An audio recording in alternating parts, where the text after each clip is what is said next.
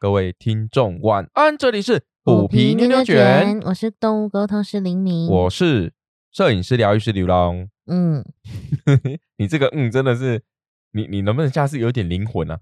怎样？我要呜罐头罐对头掌声，罐头叫声或掌声，我觉得这个会让我今天录音比较开心。好哦嗯，哦，好好，那我是摄影师刘龙，呜，算你赢。嗯 我们今天呢要来分享一个，应该可以说是林敏参加了这整段很奇幻而且很特别的旅程。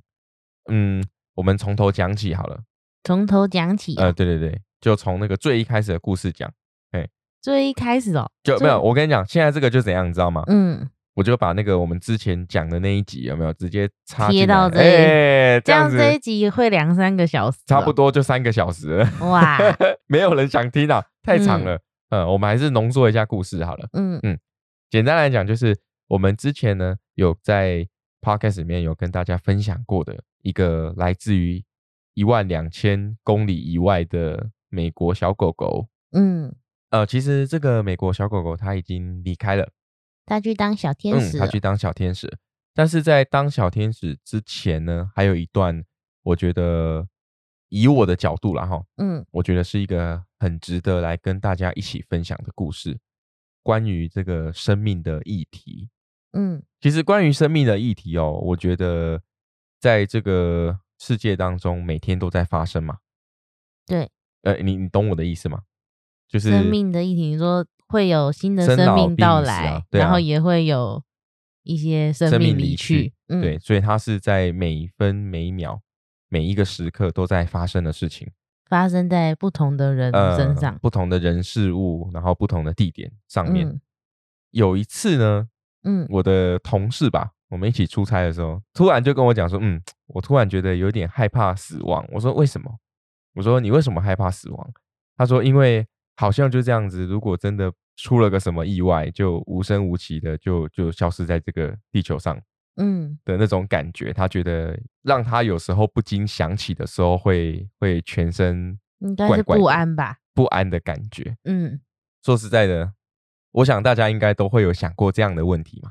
嗯，尤其是我们嗯。在看到一些画面的时候，呃，是是是，比如说我自己的话，我想过这件事情是，我们不是有分享看那个《西藏生死书》呃，对对，然后我们有分享我们看到一场意外嘛，其实就是在看到那样的情节的时候，你就会想说，哈，那如果是我呢？对，嗯，就是我觉得会很常会有这种感觉，或者是在嗯新闻上面看到一些不论天灾也好，人祸也好，有对时候就也会想说，如果是我怎么办？对啊，对啊，嗯。在这个世界上的万物都好，只要有生命，我想都会不知道哪一个时刻会迎来结束的那一天嘛。嗯。然后这个很难说，所以我们就是就我的理念来讲，哈，就是快乐开心的过每一天。对，因为你快乐开心是一天嘛，不快乐不开心也是一天啊。你确定你都快乐没有，当然不可能啊！我这个在在这个人世间上面有这么多的 压力，烦心事，对啊，烦心事这么多，怎么可能开心快乐每一天？但是就是努力的调整自己的心态咯。嗯嗯对，该释放还是要释放啊。嗯对对对，那讲到这边哦，请李敏来分享一下美国狗狗呢？它的后续的它的后续的故事，因为呃，我我们录制这一集之前有大概讨论了一下嗯。我们这次要讲的内容哦。嗯。那我觉得李敏有问了我几个问题，我觉得还蛮棒的。嗯。就是也是也是关于这个生命的议题啊。那当然，因为我自己本身在这个人生三十几年的过往当中，有有一些关于这个生老病死的部分可以跟大家分享一下嗯。啊、有我的观点，还有嗯我跟我爸妈协调后的观点。我记得你前面有稍微对前面的我集数有稍微讲一点点，有有有，我就嗯再再简简单的提到一次，因为这次故事可能不太一样。嗯嗯，嗯也是我亲身经历的一个过程啊。讲到我之前，我们先来讲一下这个美国狗狗后续的故事，因为我我先插话一下哦，因为这个后续的故事哦，以你的角度来说，你是沟通师，嗯所以你是介于在动物与主人之间的一个沟通的桥梁，对，嗯能够参与到这样子的旅程，然后去感受到他们之间的这种羁绊与爱，我觉得这个经验也非常的难得。嗯。对我，我们其其实，在讨论的过程当中，我心里的一个想法就是，我很感谢那个狗狗啊，就是那个去当小天使的狗狗，嗯，也很感谢他的家人们，他的家人事主们。然后不要讲事主了哈，就家人们，嗯，对，就是呃，感谢他们，也让我们参与了这一段旅程，然后也让我们看到了比生命更可贵的是爱，嗯嗯，而且真的改变我的想法，对，就是真的有改变我自己一直以来可能在想的事情，嗯嗯，等一下我们边讲的时候，你也可以跟大家分享一下，到底改变了你什么，嗯？嗯，但我觉得他的后续也给我一个蛮奇特的感觉是。因为我会知道他后面可能又在生病，也是很奇妙。是我明明就睡到一半，但我就突然拿起手机。哦，因为跟美国有时差的嘛。对，但是我就是明明就是睡觉时间，但我就突然拿起手机，然后我就看到他，我是 关静音的，呃，就是我什么震动啊什么都是关起来的。但是我就是睡到一半，突然就拿起手机，然后就看到他，嗯，主人的讯息。对，然后就说希望他我可以。帮他疗愈，然后或者是帮他沟通，这样了解。嗯，那个那个时候也算是蛮紧急的时刻。对，因为我们我跟他认识，就是我们那一集就一万公里的那一集就有讲到，一万两千公里那一集 就有讲到，我跟他认识其实也是很紧急的情况。对，然后我们再再次联系，就是也是很紧急的情形。哦，是的。对，然后因为他也是一样的状况，就是。医生判定是说他还是一样被那个病毒侵袭他的免疫系统，但是他们可能那时候就是会觉得说，哎，有经验了，因为症状可能类似，所以不像第一次这么的慌张，但还是花要花很多的心力跟精神去照顾啦。对对对，然后那时候我们就是我就帮他疗愈啊，帮他沟通啊，然后就是陪伴他这段路。对。对，但是他后面就是我觉得，呃，比较难以预料的，应该说，我认为啦，很多时候，比如说他也很，他也很老了嘛，十四岁的狗狗，嗯，十四岁是真的，因为我记得是什么哦，西施啊，因为我我常常马尔济斯跟西施都搞混。对，但是 我必须得说，我们之前分享过嘛，我跟他沟通，我觉得我没有，就是我分享的，觉得跟狗狗沟通很尴尬，嗯，就是他真的很，嗯。他愿意分享的很多，就是这个美国狗狗。嗯，对，他愿意分享很多资讯，然后也会分享很多感觉，而且他对我非常的和善。哦，就是他应该说，嗯，他的主人是说他就是家里的公关组。哦，就是家里有客人什么，他都是会很开心的那一个。哇，超棒的！所以我觉得可能是他的这个个性，像小太阳一般的个性。嗯，所以才会让我觉得说，哦，跟他沟通就是没有像。我认为的，我跟狗狗沟通有点隔阂。你这样吼是那个刻板印象，你怎么可以把狗狗都归类成一类呢？对，但是因为我太常跟猫咪沟通了，哦，然后家里又两只猫嘛，所以就会觉得哦，跟狗狗好像有一点怪怪的感觉，距离感，对，距离感。但是跟它沟通，我就觉得完全没有这种感受。果然是公关组的，对。然后他那时候也是一样。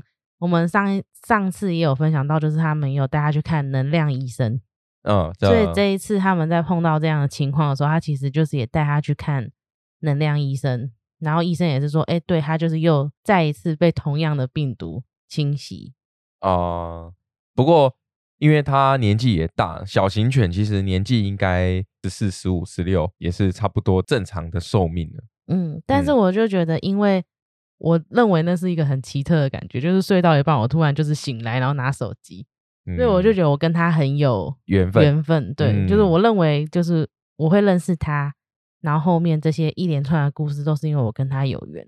嗯，这个可能是上天也帮你安排的一个机缘，让你可以因为他，然后改变了一些想法。嗯，他来教会我东西，这个美国狗狗来教会了你一些。呃，可能别人要花很长的时间才能够得到的一些经验，嗯，跟跟想法，对，嗯，我们刚好提到他的状况可能是比较后面，然后会有点反反复复的情形，嗯，这感觉好像生病到后面就是都会同样的症状反复无常，然后有时候可能感觉好像好了，时好时坏的这种感觉，哦，那个更痛苦，我觉得那个很痛苦，哎，对，所以他们那时候其实，呃，应该说这几天。我就是很像哦，他们有需求，我就会有点随时在线的这种感觉。呃，对，就是有点像陪伴他们，不论是因为有时差嘛。然后我这几天就有很长都很晚睡，我我忘记你记不记得，反正就是那段时间有有那几天我就是比较晚睡。对我我这个这个我印象蛮深刻，就等他们的时间这样子，然后等他们告诉我他的状况，然后所以我那时候我记得印象很深刻是有一次也是很紧急，他们就希望再帮他做一次疗愈。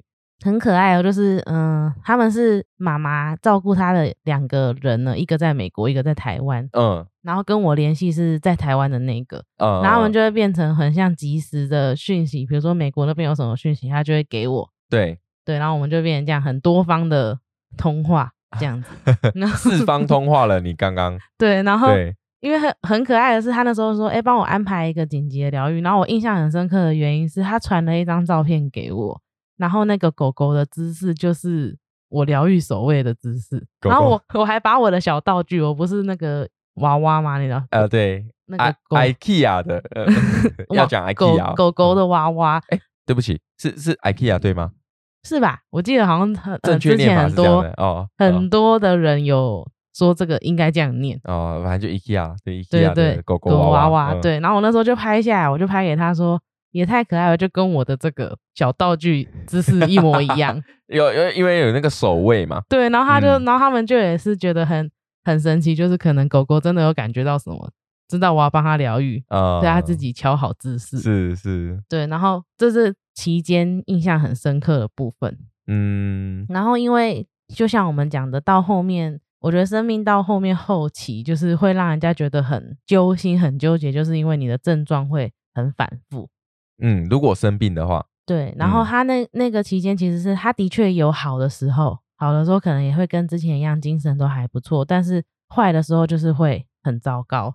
病毒感染真的是，嗯，这不知道怎么讲哎，就它不像一般的症状啊，老化或者什么的，它病毒感染跟跟老化是是完全不一样的，嗯，最最后那个阶段是完全不同的。应该说他没有给我感觉到任何痛苦或难过的感受，他没有分享给你。对，所以我觉得他很贴心，这部分对我很贴心，这样。嗯，然后因为他到后面其实是他有一个症状，就是他有点像是半边瘫痪。哦，嗯，他就变有左半边，我记得是左半边，他是完全不能，就是没有知觉的，因为他的妈妈就是发现他在地板上面转圈圈。哦，因为只有一边有力嘛，对，他就可能想站起来或者怎样，发现他在转圈圈，就是那个时候到后面后期是这个症状是蛮严重的哦。然后因为他给我的感觉就是狗狗，他给我的感觉是非常规律的小孩，嗯，就他可能每天都要做，可能几点几点他要做什么事情，然后他有他的行程跟排程，这些事情他要做到。哦，有这个我们好像有分享过，对，但是他就是说。他现在没办法影响到他的行动了，所以他那时候他妈妈看他这样子，就是在地上打滚也很心疼，然后带去医院检查，医生其实也是说，那应该就是可能他这就是半边可能就真的没办法瘫痪了，对，就瘫痪了。然后让我觉得很惊讶的是，我认为啦，就是照顾他的这几个家人呢，我觉得他们算是很冷静的，嗯，因为他们那时候一知道他的状况。比如说半边瘫痪，然后后面可能会越来越糟。我觉得他们还蛮传递给我的感觉，我觉得很理智、很冷静。就是我有告诉他们说，他们可能要好好讨论一下后面应该怎么做这样。然后我觉得他们就很冷静的有在思考这件事情。最后他们回复给我的是，嗯，他们可能会安排帮就是小朋友安乐，嗯，找那种专门的人到家里做这件事情这样。哦，美国有这样子的服务。对他们那时候第一次是这样跟我讲，就是他们有打电话去，然后要安排时间，请请对方来家里做这件事。哦，是是。嗯，应该说我们现在就可以聊到我想要聊的那部分吗？可以啊，可以啊。你故事都讲到这，我们就接续吧。对，因为应该说我我自己其实，如果说我以前的想法，我会觉得安乐这个行为是不好的，嗯，是不对。我我的我指的是。帮动物做这这个决定，那你的出发点是什么？我应该说，我会觉得帮他们选择他们的的生命，是不是该结束这样？对，就是我觉得好像剥夺他们，嗯，比如说想生存的想法也好，或者是他们没有选择权的感觉。了解，嗯，我当初真的，嗯，就是这个想法应该是一直都在我一直都是这样想的。嗯，就从你还没有养宠物的时候，你就觉得是这样子了。对，就或者是听到很多人就分享，应该说只有宠物可以做这件事嘛。如果以台湾的法律的话，对，就是只有宠物可以做这件事情，所以我就会觉得，哦，从以前我就会觉得啊，帮动物选择这个好像有点不太好。对，这个想法其实我一直都都有，就是一直都觉得，哦，我可能会觉得安乐是不太好的一件事情。嗯嗯，了解。那你觉得呢？我的话呢，我我先讲一下为什么我会有这样的想法，前提是什么？嗯，前提是因为我的父亲，呃，虽然他他是他是人不是动物，哎，他也是动物啊，他也是人啊。你在讲 什么？没有，我刚刚讲说 我的父亲他是人不是动物，讲不对啊，人也是动物的一种啊。嗯嗯，好了，我的父亲呢，呃，因为他中风了四次，嗯嗯。那其实他在中风第一次的时候，他的求生的意志就很低了。你说他本人？他本人，他本人哦，中风第一次的时候，他就已经是呃左半边瘫痪了嘛。对于一个原本在开卡车，然后身强体壮的人来说，哦，中风的打击对他来说非常的巨大。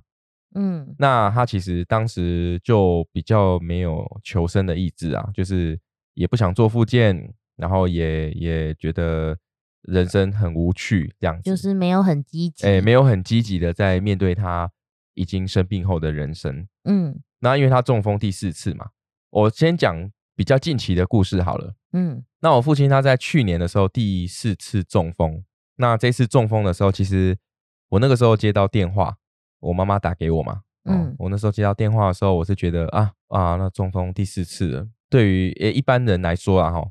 那中风了这么多次，其实要么植物人，要么就是不太有机会了。这样，嗯，那因为我跟我父亲还有我妈妈，我们都已经有讲好了，就是如果假设要做一些侵入性的治疗，或是那种急救抢救回来，会有机会是变为嗯需要人照顾的状态的话，那他们的选择其实是我爸爸妈妈自己跟我说，嗯，就是他们的选择就是不要。就是不要单纯只是维持生命，但是他没有办法做其他事情的感觉。哎，我妈妈是跟我讲说，她希望，嗯，她也不希望说在最后的时刻是可能可能因为我妈妈她也照顾家里的老人嘛，嗯，然后我爸爸这样的状态嘛，所以她觉得要他这样子，呃，如果发生在他身上，发生在他身上，然后每天要这样。穿尿布啊，然后要人家 就就是要让人家来来这样照顾的话，他觉得。不是他想要的人生最后的样子，嗯，所以他会觉得说，呃，如果假设有这么一天，就是希望我不要迟疑，我也不要犹豫，就是签下那张单子就对了，嗯，好，那为什么我要讲签下这张单子讲的很从容呢？是因为我已经签了很多次，嗯，因为我爸爸中风四次嘛，那每一次紧急的时刻都要签那个放弃治疗，是不是要放弃治疗啦，或者怎么样的？嗯，我觉得好像对我来说司空见惯。嗯，好，那这次去年的时候，我爸爸在第四次中风，那时候我接到电话的时候，就像我刚刚讲的，我我自己其实已经有心理准备，那可能就是这两种状况了嘛。但我爸爸的他虽然求生意志不是很强哦，但是他的命真的是有够硬。对他就是中风了第四次之后呢，啊，现在就有一点全身瘫痪了，但是。还是能够吃，能够讲话，就是基本生活，基本生活是可以，但是他需要二十四小时的照顾。嗯，那其实我爸爸自己他也有呃红着眼眶跟我说过，就是他觉得这样的生这样子的生存很折磨，可是我我不能为他做什么，我只能说这个是你选择的人生。为什么会这样讲？因为我我爸爸那个年代的劳工朋友哈，呃，烟酒槟榔从来不离身的嘛。嗯，那其实他在很早以前，大概十八年前的时候，就有那个脑栓塞的现象，那也是算中风，可是是小中风，就是征兆。嘿，征兆。嗯，那那个时候其实医生就有叮嘱，就是说不要再喝酒了。可是我爸他就是不听嘛，嗯，然后就每天也是一直喝，啊，喝到就真的中风出血，然后就半边瘫痪。所以这个是他选择的人生，全家人一起承担。这个我我也就是 OK 嘛，因为这个本来就是好像我们应该做的事情就是这样。嗯，但是我爸爸他他亲自就有跟我说，他觉得就是这这后面的十几年呢，他是很痛苦的，嗯，但我不能为他做什么，我只能说，因为你还能吃，就是还会呼吸，你还会呼吸，所以你也只能躺在床上，就就就是这样子过剩下的人生，嗯。那这时候我就会去思考到一件事情，就是说，因为我们之前不是有一个新闻吗？好像有一个人他花了很多的钱去国外做安乐的这个动作，因为台湾是不合法的。那我想每个人对于生命的看法都不同啦。那我自己来说的话，因为我自己呃亲戚家人之间有这样的经验，所以呢，我主张如果我们家的猫猫呢。嗯，假设他们以后老了，虎妞虎皮老了，如果说他们在医生判断治疗之后是，嗯，他可能需要很大量的照顾，或是他没有办法去维持他原本想要的自主行为、自主行为的生活的样子的话，那我可能也会跟这个美国狗狗的家人一样，选择一样的路线。嗯，为什么要这样说呢？因为我们饲养的宠物。他们陪伴在我们身边嘛，所以他们基本上他是受保护的，他不会像在世界的其他的野生的万物，他们可能每天都要想办法适者生存，对，适者生存，强食，弱肉强食，然后到处都是危险的敌人，然后人也很危险，他们也没有办法选择他们生存的权利啊，嗯，遇到了。呃，弱肉强食的这个部分，食物链的部分，输了就是输了，输了就输了，他还是他们也是只能接受。嗯，那对于我们自己饲养的动物来说的话，突然觉得好沉重啊。可是，可是我 我自己是这样认为啦。假如说真的是有必要的话，我是不会去想其他的选择啊。嗯嗯，就像我妈妈讲的嘛，就是她想要在最后的时候有对于生命上。他有自己选择的一个尊严，嗯，对啊，所以我我也会尊重他的选择，嗯，这样。那回归到你哦，那如果是你呢？就是虎妞虎皮这个部分呢？其实我觉得我想法改变很多。你以前的话是不是也会觉得？我以前可能会，应该说，我或许会知道说这条路可能是对他们比较好的，就不会很很痛苦，不会很那个。但我会想说，我担心的点是帮他们选择。对，因为这个这个动作，嗯，就像你沟通过几次嘛，嗯，他们不觉得死亡这件事情，啊，如果你是讲说安乐的话，很多我可能想象你打个针你就睡着，然后睡着之后你就当小天使，有一些是会讲说还有这种事啊，就是 如果如果他们可能身体状况比较不好，然后我就会形容说你打针你就睡着了，然后睡着你就不会感觉到身体不舒服，也不会痛了这样子。他们就会讲说，还有这种事，还有这种选择哦。他们会觉得，嗯，不可能，就是不可思议，对不对？对，不可思议。然后，或者是有一些是根本就没办法理解。哦，这个这个我同意啊。因为应该说这个问题的确也碰过很多事主朋友们问，对。但是必须要讲，很多小朋友其实他们没办法理解，嗯，安乐这个行为，这个行为，对啊，因为在他们的世界是不存在这种行为的。对，或者是说。可能如果你真的有一个对比的话，比如说帮你打针你就睡着了，还是你想要就是自然而然的离开，其实蛮多小朋友都会讲说自然而然的离开，嗯，或者是更多的是说真的哦，就是真的会感觉到说你们决定就好。哦，就是我信任你们的决定这样子，对。但我觉得哈，这个是人性展，这是人性的一面啊，就是。呃，你说害怕选择，对，害怕选择这件事情是是本来人性的一面，因为因为你的抉择是决定这个生命是否延续嘛。嗯，但是这个议题哈，真的是我觉得讲不完，讲不完，也没有所谓的对错，没有没有对错，因为每个人他可能会因为他的生活的环境跟他的过往生对于生命的经历会有不同的看法。嗯，我的看法是这样，那其他人的看法也。大家各有各有己见，然后，嗯，所以我觉得也没有所谓的对错，但是就是说，如果你认为哪一个选择你能够接受，然后对你来说觉得是好的，那那这样就够了，也不需要太多其他的理由或是借口，对不对？嗯，但因为我我必须要讲，这这真的是学习来的，就是我现在的想法的改变是真的是都是靠广大的小动物们，还有四组朋友们，你们沟通之后教导我的。对，我觉得这个很重要，因为看待生命的方式啊，如果从这么多的面向跟角度去学习这些经验的话，我觉得对你来说确实成长会会蛮快的。嗯嗯，就想法，我觉得改变也会蛮快。是，而且加上应该说，我们我会觉得这件事情没有对错的原因，是因为我们也听过很偏激的案例。对，你记得吧？那个就真的很印象深刻。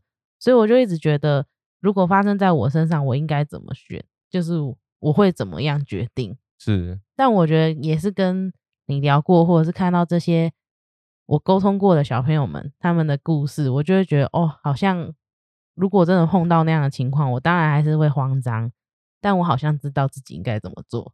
嗯嗯，这是因为我们过往的经验，然后你这么多沟通的这个案例，就是，呃，我真的觉得我很喜欢你讲的一句话是：动物真的是我们的导师。嗯嗯，他们真的会，他他们真的会教我们很多东西，是我们没有办法从我们的人类的角度去去理解的，或是人跟人生活是不会学到的。对，人跟人。的这种社会生活是不会学到这些东西的。嗯嗯，我觉得我另外再分享一件事情，好了，突然有感而发。嗯，就是，呃，我忘记我哪一集的时候有分享过我的，呃，跟我蛮亲的二伯嘛。嗯，他也是罹患癌症。那当时那个时候，其实这个就是对于生命的抉择，跟我们到底怎么样子生活着才是尊严的这件事情，哈。因为我那时候那时候二伯离癌的时候，其实他已经是晚期了。然后医生有说，呃，如果要继续延续生命的话，要么就是插管跟气切。那因为我二伯是咽喉癌，所以他没有办法做插管，只能做气切。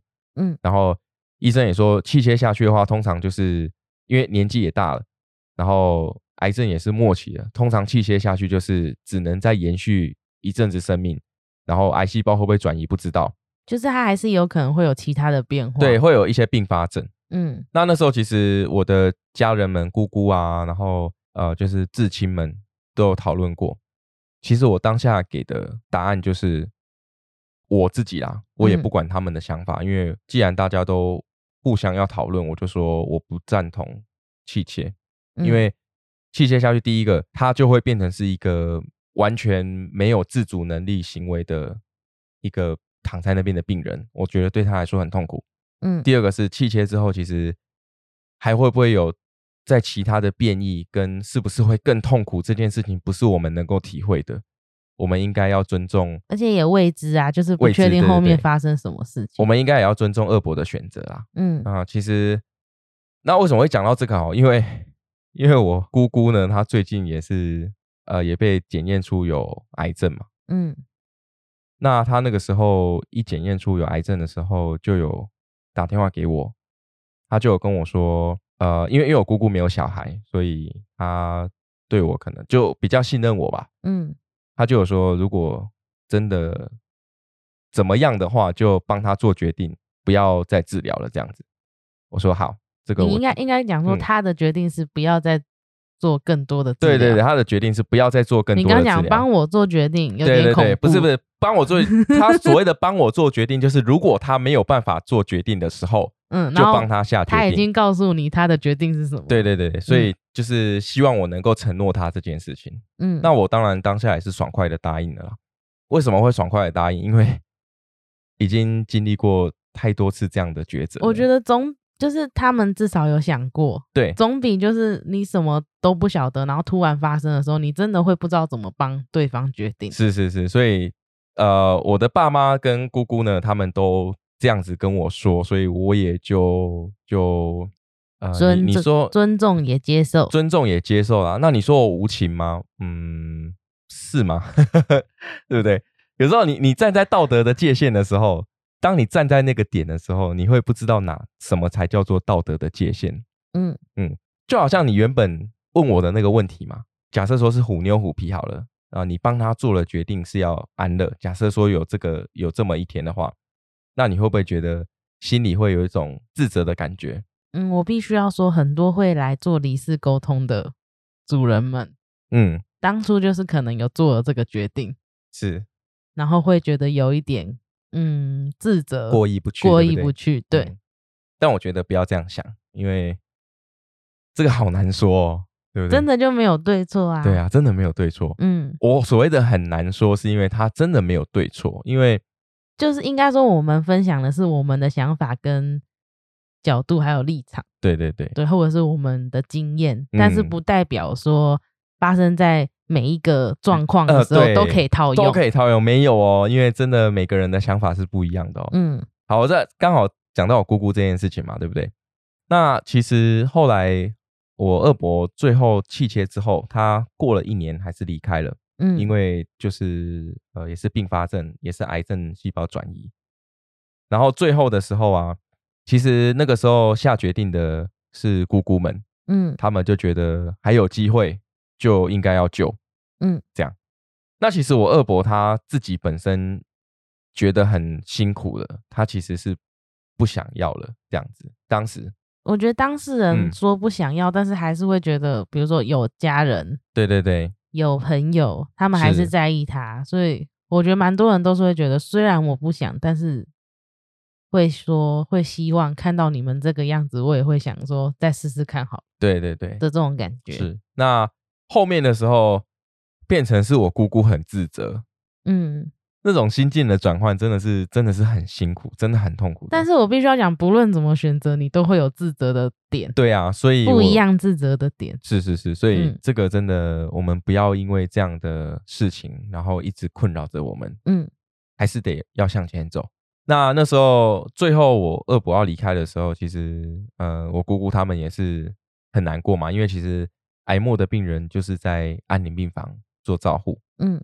那最后的那段时间也是，因为我爸爸那时候行动也不方便，所以我也是几乎有休假我都会带爸爸一起去陪伴。这样，最近我姑姑也癌症，然后做治疗。那他跟我讲这件事的时候，其实我就是比较没有什么想法，不是说没有想法，就是你有想好了，本人有想好就好。对我已经有想好了，那你自己本身当事者你也想好了。那那我们如果假设真的有这样的抉择的话，我们就照这样的方式走。嗯，对，就大家不要留下任何遗憾。对啊，那这个是因为本人能够决定嘛？嗯，所以我们在帮他下真正的，在真正在危急时刻帮他下决定的时候，才不会觉得自责嘛。嗯，但相对来说，动物就是另外一回事了，对不对？嗯，我的判断的标准是这样啊啊，这是因为我过来的经验，所以我的判断标准是这样。如果呃，假设虎妞虎皮好了，像医生说，哦，他真的如果在治疗的话，可能未来还是没有办法正常的生活，需要很需要照护，然后猫猫本身自己也过得很辛苦的话，嗯，那我可能就会决定，呃，是是往安乐的这个方向去，嗯，他可能不是活的他想要的样子，当然，当然这是我从我自己的想法去看他，嗯，但是对动物来说。对啊，对，突然语塞，突然语塞。嗯，其实哦，我现在就是一个道德界限在脑袋里面来回碰撞的一个一个一个交战期，你知道吗？就觉得哎，就好像你讲的，哎，动物没有选择的权利，但是我帮他做了决定。嗯，然后我又另外要想说，哎，可是这样子对他来说应该是最好的选择，因为他可能也不希望呃这么痛苦的。最后的时刻时光，但我觉得没办法自主行动，真的是很痛苦。对对对，然后你又让我想到另外一件事，就是呃，我我之前很久，大概在高中的那个时候，十八岁的时候养过的狗狗，就像猫跟狗狗一样嘛，我们都有听说过，就是如果动物要离开的时候，它们不会在不希望在这个亲近的人面前，亲近的人面前离开。那主要对于动物来说，它可能就是不希望。自己的行踪，自己的这个离开之后的这个遗体，然后暴露了他们在野外生存的其他的族系的踪迹跟位置嘛，所以会远离到别的地方。这个是本性，嗯，这个是本性。所以那时候我我的那只狗狗它离开的时候是完全找不到，我们找不到它，嗯，就已经有绑住了，可是它挣脱了，然后就不见了，我怎么找都找不到它，嗯，对啊，所以它就这样离开了。哦，那时候也是。蛮懊悔的啦。嗯，对，可是也没办法，因为这个是动物的选择。嗯，那我们饲养的动物呢，它是不是就相对来说没有它选择的权利？嗯，就是它，它想要离开，它真的知道自己要离开，它，它想要离开，可是我们 放不了它离开啊。对，或者是我碰过，就是有一些客人，主人们是很纠结，比如说小朋友们正在住院。然后他们可能就会跟小朋友说要撑着，要加油，就是就算真的要离开，也要到回家哦。就是我觉得很多应该说我们会不舍啦，的确会。就是如果你一个亲近的家人伙伴在你不知情的情况下离开了，其实那个真的会蛮痛苦的。对，然后我们可能就会希望他们是在我们身边离开，但是我真的觉得这个很很难去说他一定做得到。或者是很难去讲说事情都会照我们的想象的发展。对，这个这个真的很困难。对，但是我可以分享一下，就是我觉得他们，就是我讲到美国狗狗的主人们，他们其实很冷静嘛。对，他们那时候其实考虑了，就是他们讨论好之后，他们其实就讲说，他们选择会帮狗狗安乐。对，对。那我觉得我那时候其实应该说，我虽然我的想法是觉得安乐是那个时候，我可能还介于。我认为安乐是不好的事情哦。你当下对，但是我听他们讲的时候，其实我就觉得，哎，我可以尊重，我也接受的原因，是因为其实他们应该，他们也理解，他们也懂他们家的小朋友。嗯，就比如说像我讲的很规律的这件事情。哦，他的生活必须要很规律的做很固定的事情。对，那他现在没办法做，因为他就是完全真的没办法自己行动。或许这是他们考量的原因之一。就是他生病的状态下面的话，他已经无法再做这样规律的生活。他可能会生闷气，对，会不开心，也会很痛苦啊。对，嗯。然后我觉得他们很棒的一个点是，因为他们一个人在台湾，一个人在美国。那在台湾那个是偶尔工作会出差到美国去，对他并不是说会一直在美国。是的。那主要照顾人就只有一位。哦。对，那。会其实会真的会很辛苦，因为他们就是我在我们那个两三天的那段期间，其实在美国照顾狗狗的这个妈妈，她就是我觉得很像就二十四小时照顾啦，一直在观察它的状况哦，然后有发生什么事情就要紧急带到医院去做治疗。是，我觉得他们很让人值得学习的点是，他们有把他们自己生活，就是他们能够做到什么样的极限考虑进去。那个主要照顾人，他其实有规划说，可能日后他会搬去其他地方哦，会转换环境。对，那转换环境，我觉得要很多的考虑的点，是因为那你要怎么看医生？还有狗狗要在生病的时候去转换还要新环境，对，这真的是蛮大的一个冲击。对，所以他们其实那时候是，我觉得他们评估很多，不只是狗狗，还有他们自己，就是有时候真的做不到，就是做不到。这个是事实啊，就是你要你要去考虑自己的能力到哪里，对对，因为就做到哪里的事，这样每个每个人都会有极限的，对，所以他们那时候其实就是他们在跟我分享他们的决定的时候，他们就有说哦，因为种种原因，其实我听完之后我就觉得他们是有想过的，真正的有考虑过对于狗狗最好的方式，对他们有考虑过对于狗狗最好的方式，然后他们等于很像。请我告知狗狗这件事情，那个压力一定对，就是那个心心境上的压力，我觉得会蛮大的。对他们就会，他们是讲说，就是会找人家到家里来，但是最后其实也不是到家里来，就是因为那个我不知道为什么好像很夯，就是 他们说排不到时间哦，哦是这样，对，然后他们最后是带着狗狗，他们就是嗯，应该说台湾的这个妈妈，她就是视讯连线，然后。美国那个妈妈就是带那只狗狗去，然后还有另外一个就是也是阿姨，就是跟那个狗狗很亲密的，然后跟他一起去医院。他要做这件事情自己还有再帮他疗愈一次。对，嗯，也有跟他讲说，哦，可能他就是会打个针，然后就睡觉，他就会离开去当小天使了。就是应该说，他那时候觉得他自己没办法自主活动的时候，他是不开心的。哦，他是有表达这个情绪给你的。对，他就说 我不想要，没办法做。事情没办法自己走路，他就觉得自己很奇怪，因为他就一直在地上打滚嘛，转圈圈嘛，因为他就是很想起来。他其实有体力，但是就是怕瘫痪了，没办法听他使唤了。对，所以应该说，我我觉得经过他们这样，就是他们的这个案例，让我觉得说，哦，嗯，原来做这个决定也是可以很理智的，嗯，也是可以很不一定他都是很难过，也是可以很温馨、很感动的。嗯，这个同意。应该说我们我们没办法说它到底狗狗到底是开心不开心，但最起码如果让它知道它未来的生活，如果它还活着，未来的生活是那个模样的时候，他其实就是很明显的表现他不想要。嗯，对啊，对啊。然后或者是很多久病的小朋友，比如说哦，你继续还是要吃药，还是要打针，要看医生。其实，嗯，换成是我们，我们也不想。嗯嗯，就不用讲小动物们了。对啊，因为如果我们换个情境来说啊，假设这个狗狗它并不是被饲养的，嗯，它是在外面的，本来就是生存在野外的动物的话。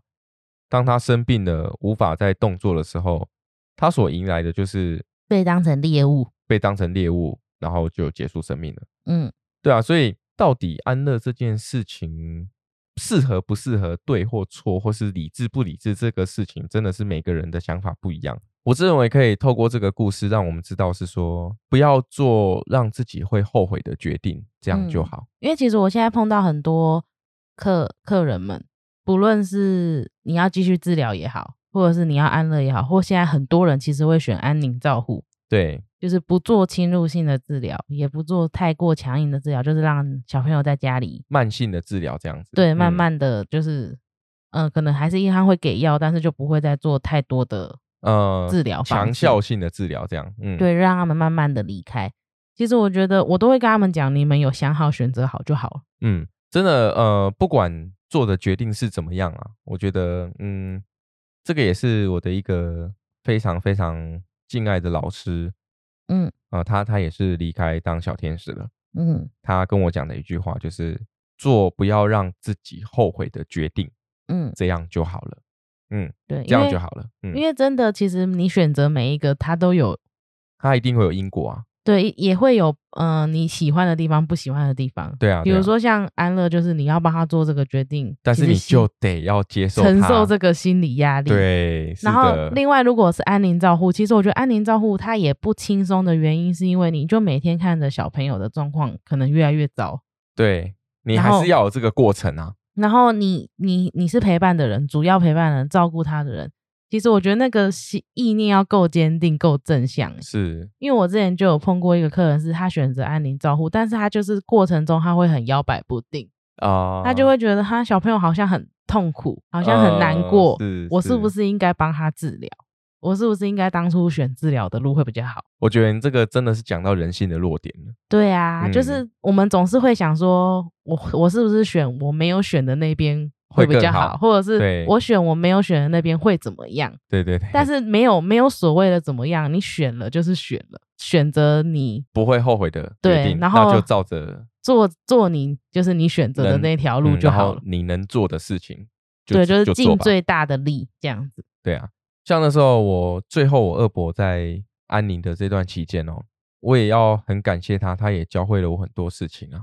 嗯嗯，就是生命真的很脆弱。很简单的，就是健康真的很重要。对，对我们人生在世哦，健康真的很重要，我们还是要多多注意自己的身体健康啊。那另外是说，那时候在安宁病房的墙壁上面，嗯，有一点沉重，但是但是我每次都会把它看完一遍。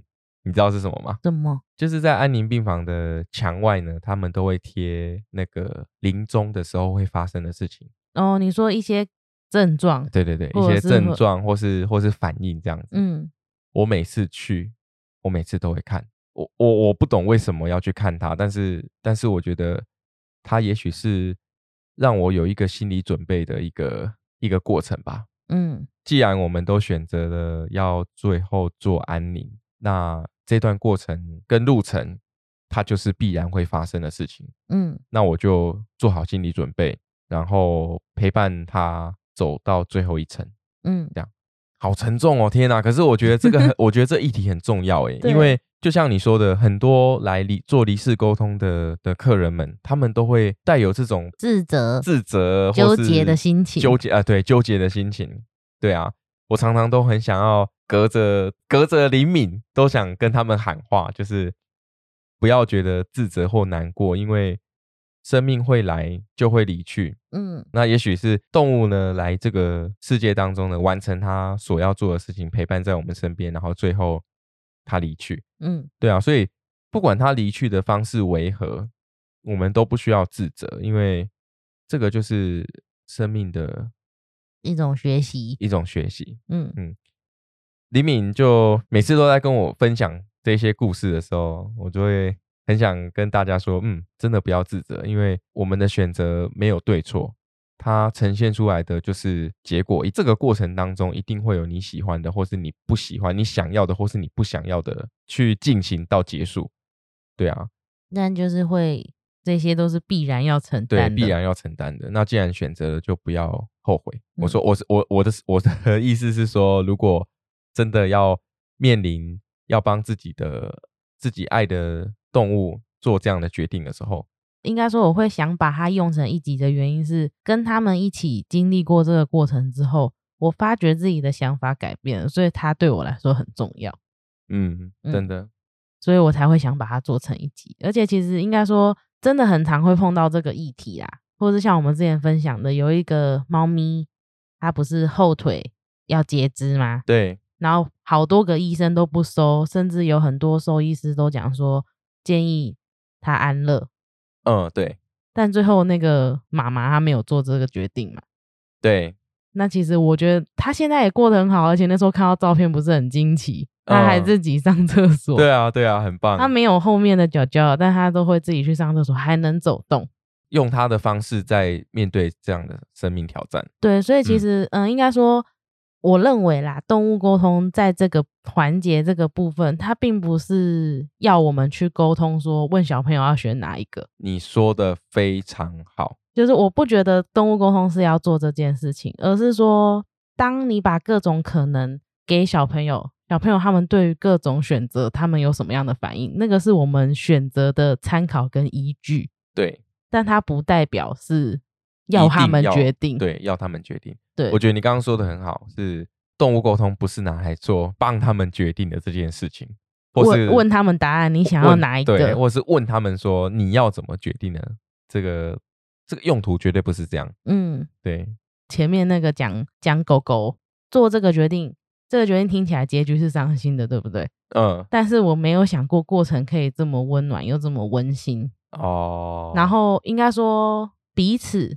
不论是狗狗或者是家人们，他们都因为这个决定之后，他们一起经历他们选择的这个过程。嗯，我觉得这个对我来说是就是有一点震撼教育啊，就是哦，原来也可以这样子。嗯，当然会难过，会哭，会伤心。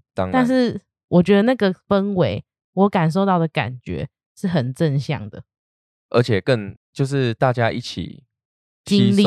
经历，然后度过这样的时间，对，嗯，然后陪伴狗狗走最后一里路，嗯，这个确 实哦，确？实哦，那讲到生命的议题都蛮沉重的，但是我们可能会更严肃的来看待这件事情。然后，因为我们其实也一直在分享，其实这些都是需要事先先想过的，对，因为这是我自己的想法，我一直在讲说一定要事先先想过，如果碰到各种情况会怎么决定。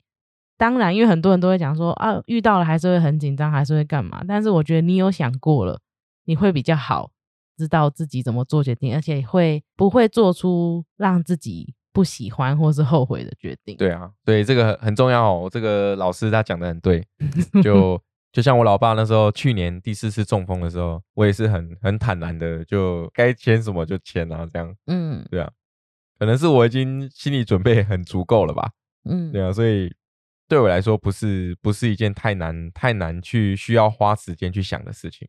嗯，对啊，任何人不管你有没有做心理准备，你突然有真的有这种需要很紧急的决定的话，还是会很紧张啦。嗯，多多少少，但是就是冷静下来思考，选择一个不会后悔的决定就好了。对啊，我觉得就是这个经验，这个沟通的经验，陪伴最后面这段路。的这个过程对我来说就是很棒的学习，而且对你来说，对你的沟通的一些想法有很大的转变。嗯嗯，好，那这个故事分享给大家。我们结果我们没有讲完，我们想要讲完的啊？什么？因为我们本来想说，呃，美国狗的狗狗的故事就要让它讲到完，它后面还有离世沟通哦，离世沟通的部分嘛。对，我们下次再讲，下次再分享嘛。这这一次，我觉我觉得这一集的那个。氛围已经有到了 怎么很沉重的氛围？不会啊，其实也不会沉重，因为我觉得听完或我们自己讲完有豁然开朗的感觉啦。对，但是我觉得更重要的就是，我就像我们前面说的，可能去告诉他各种情况，然后去感受他对于各种情况的感受跟想法，嗯，当做我们参考、我们选择的一个依据，我觉得这才是最重要的。嗯这才是身为动物沟通师应该要做到的职责，对不对？就我想做的也是这样，就每次都被问到这个问题的话，呃，我认为我可以做到的。所以我觉得你的心理的心理的建设跟界限是还蛮高的。什么意思？我的话，我可能没办法做这样的沟通啊。如果假设真的有机会当沟通师的话，嗯，我自己可能。没有办法做这样的沟通，因为我我本人就 是就是，你就会告诉主人，哎呀，你就怎样？对，连问都不想问。对我可能问都不会问。对，因为因为这个是一种嗯，对，因为真的这个应该说这关于这一题，嗯，因为我自己有碰过很其很多沟通师或者是在线的沟通师们，他们其实有一些也是会讲说不要问这种问题。呃，他就是直接可能就把它明文规定写下来，不要问这个问题哦。每个人对于事情都有不同的看法跟想法，对，就会有不同的做法跟对应方式。只是我的感觉都是，我会愿意帮你们询问，但是我会用我自己的方法去问，然后我也会告诉事主们，就是这个决定，那我们自己想清楚了没有？就是自己到底是怎么想的。嗯嗯，我觉得这很重要。对啦，因为你还是得事主自己要有一个预设的前提嘛。嗯，对啊，如果没有的话，就有点类似，你就需要别人帮你下决定的感觉。嗯，如果最后的决定是听别人的建议，或是或是怎么样，不是由自己发自内心的思考过、想过、决定下来的结果的话，我觉得最后一定都会是愧疚收场。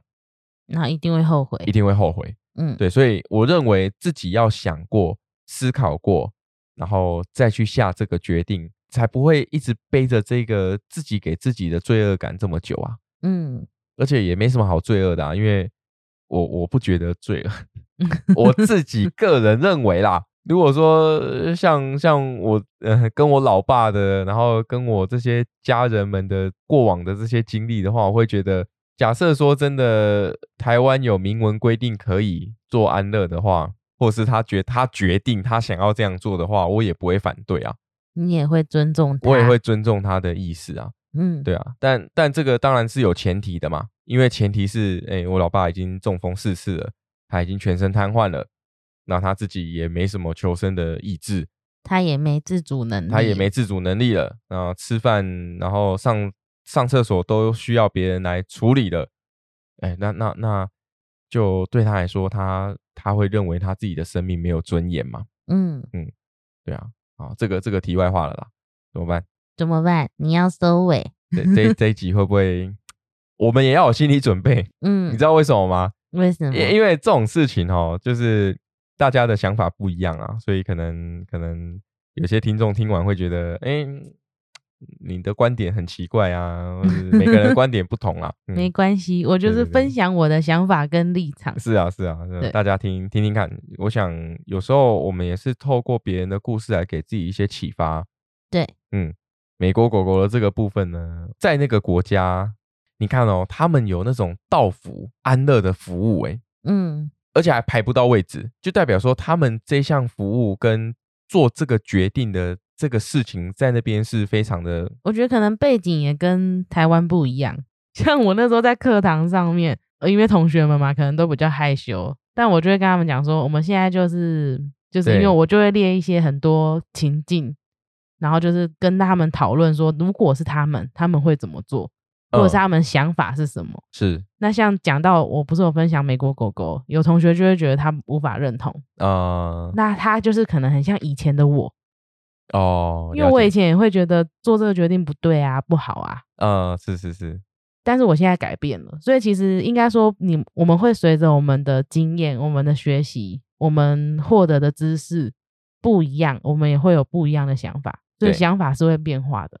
对我只能说，我现在分享的，我们这一集分享的是我目前的想法。当下，对今天是 二零二二年十二月二十五号，圣诞节。就是我当下的感受，我认为就是这个故事让我学习到很多，然后我的想法改变了。你看，我都讲我改变了，所以我日后也是有可能会再改变。对，不同的时空背景跟故事，还有经验，让你会转变想法。这个人想法，人人人都每天都在改变的。嗯，我们就当过当成是一个故事的分享。嗯，如果未来大家可能碰到类似的情境的时候，你们可能会想起说，哎，我们那那时候有在这个虎皮妞妞卷听到这一集，然后，然后，呃，我这时候应该要怎么？决定就是我们很像是一个参考依据，分享给你们。是是是，嗯，但还是要时空背景、前提条件不一样，对，所以选择还是得靠自己。嗯，我们都要做好一系列的评估嘛，没错，然后再去做最重要的决定。嗯嗯，那希望大家也都可以健康快乐，然后我们明年再相见了。嗯，哎，很快呢，虎皮妞妞卷要两年了。对呀。那是不是哎，也可以介绍一下明年的课程哦？对对对，明年呢上半季度呢课程我们都已经排出来了。对，天使灵气、动物沟通的初阶、进阶，对，都有安排出时间。对对对，如果大家有兴趣的话，也可以到我们的官网上面再看一下课程的时刻表。嗯，哎，没有时刻表啊，就是看课程 是哪一天。时间。对对对，时刻表就等于。原本想做啦，但我们的课程又不是多到那个样子，我就想说还是不要。未来，未来，未来，假设有机会的话，对啊，对啊，才才会做成那样了哈。那现在大家可能稍微辛苦一点，去点一下里面的时间，嗯，对，然后可以来学习。如果想要学习这个部分的课程，对对对，好，那如果有兴趣的话，也可以到我们的官网去看一下近期的课程。如果有任何的问题，也可以随时私讯我们。嗯，好，那我们今天故事就分享到这里。如果有喜欢我们的频道，记得按赞订阅，也把这个频道分享给属于这个频率的朋友们。这里是虎皮妞妞卷，我们下次见喽，拜拜。